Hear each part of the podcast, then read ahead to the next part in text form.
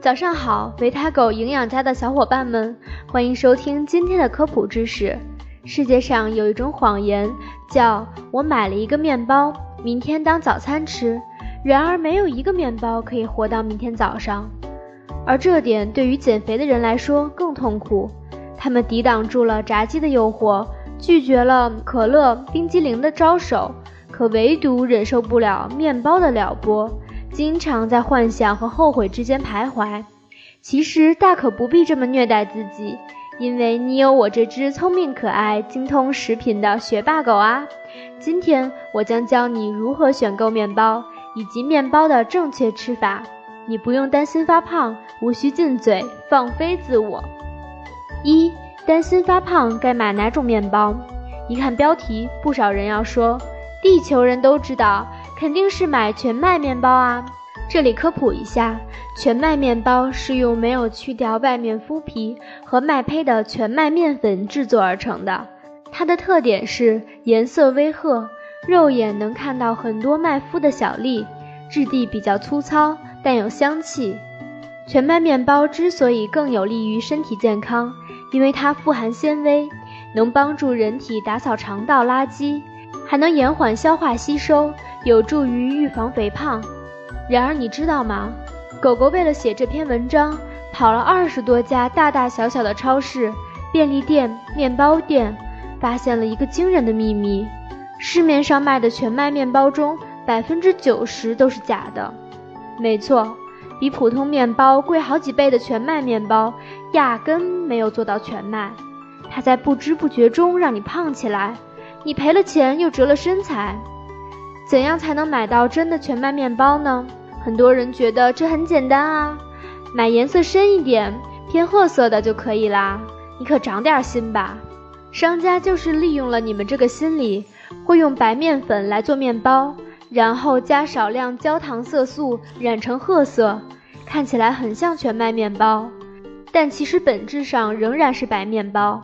而狗狗教给大家的判定方法非常简单，密码就在食品配料表上。一买全麦面包时注意看配料表。我们之前也说过，按照国家营养标签通则的要求，配料是要按照添加量由多到少、由主到次的顺序标明。换而言之，谁多谁就排在前面。真正的全麦面包配料中第一位是全麦粉。其次是水和其他，学会了这一招，下次就可以愉快的怼商家啦。想想他们无言以对的尴尬表情，还真是有点小激动呢。有人要问了，很多面包是没有包装的，那该怎么办呢？所以你在买面包时要注意下面这点：二，挑有包装的面包，人看衣装，面包看包装。这样才可以真实的知道我们把什么吃进了肚子里。具体看哪两个信息呢？配料表是否买到了货真价实的全麦面包？看糖、油脂排在第几位？营养成分表计算摄入了多少热量？说到糖，这可是减肥杀手。但是包装上并不会写此面包放了多少糖，该怎么办呢？教你一个好方法，下一个美食菜谱 app。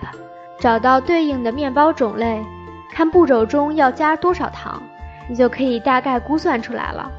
请注意，一天的糖量最好不要超过五十克，控制在二十五克为最佳哦。好了，继续上面的话题，没有包装的面包还容易受灰尘、细菌的污染，里面的水分也容易流失，对其柔软度、新鲜度都会有影响。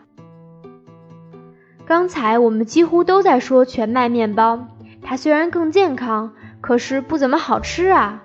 对于口味有要求的减肥者，该如何选购呢？三，从外表看，挑长得朴素的。买面包一定要挑最简单、最朴素的，这点和找老婆是一样的。一般买无馅的牛奶面包、吐司面包或粗粮面包。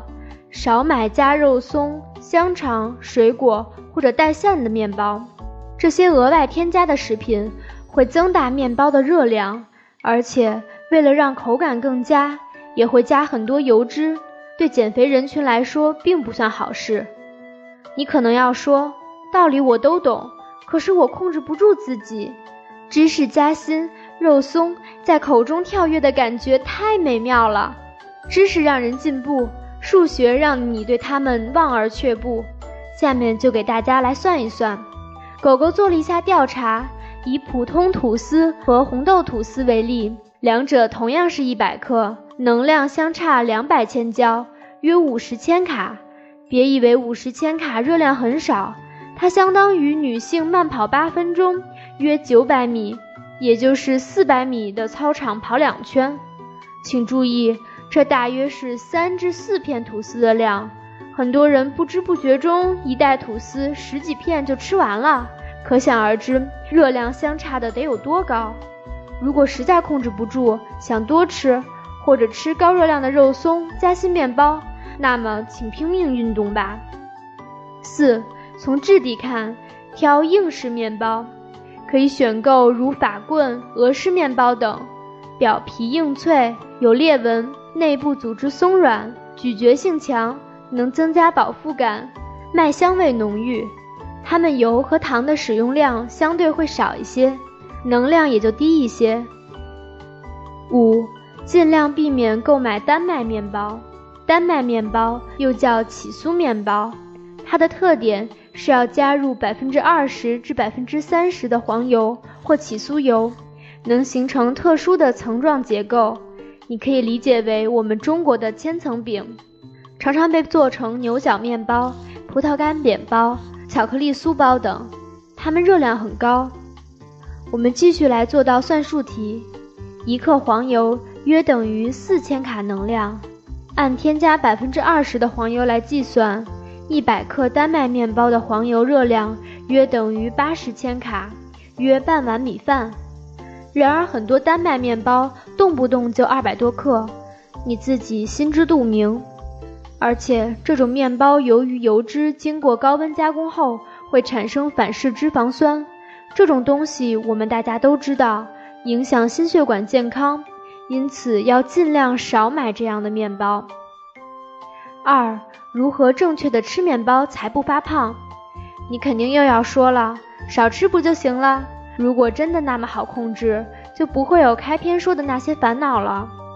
如何掌控这个量呢？维他狗教你大招，用食物交换的方法来做减法。吃了多少面包，就减去今天应该吃的相应量的主食。具体换算，请大家关注公众号后回复“面包换算”获取。这样的方法能让我们不再那么毫无节制地吃面包。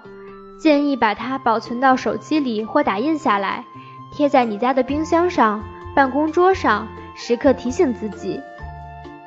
三、如何保存未吃完的面包？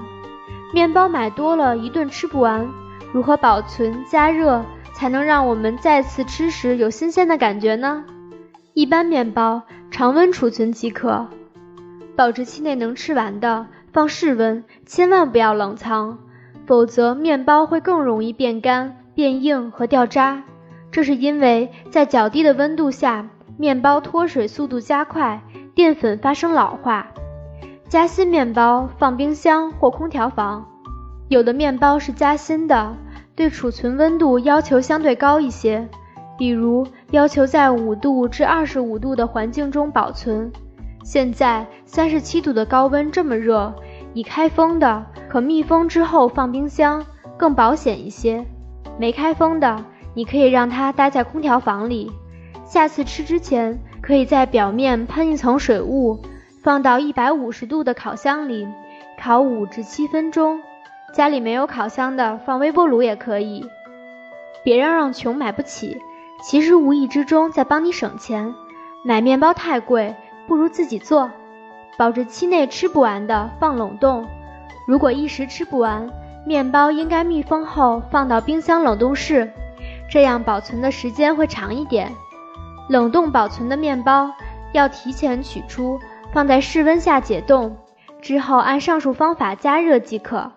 好了，今天的内容就到这里了。你可以关注公众号“维他狗营养家”，学习更多知识。我们下周三再见。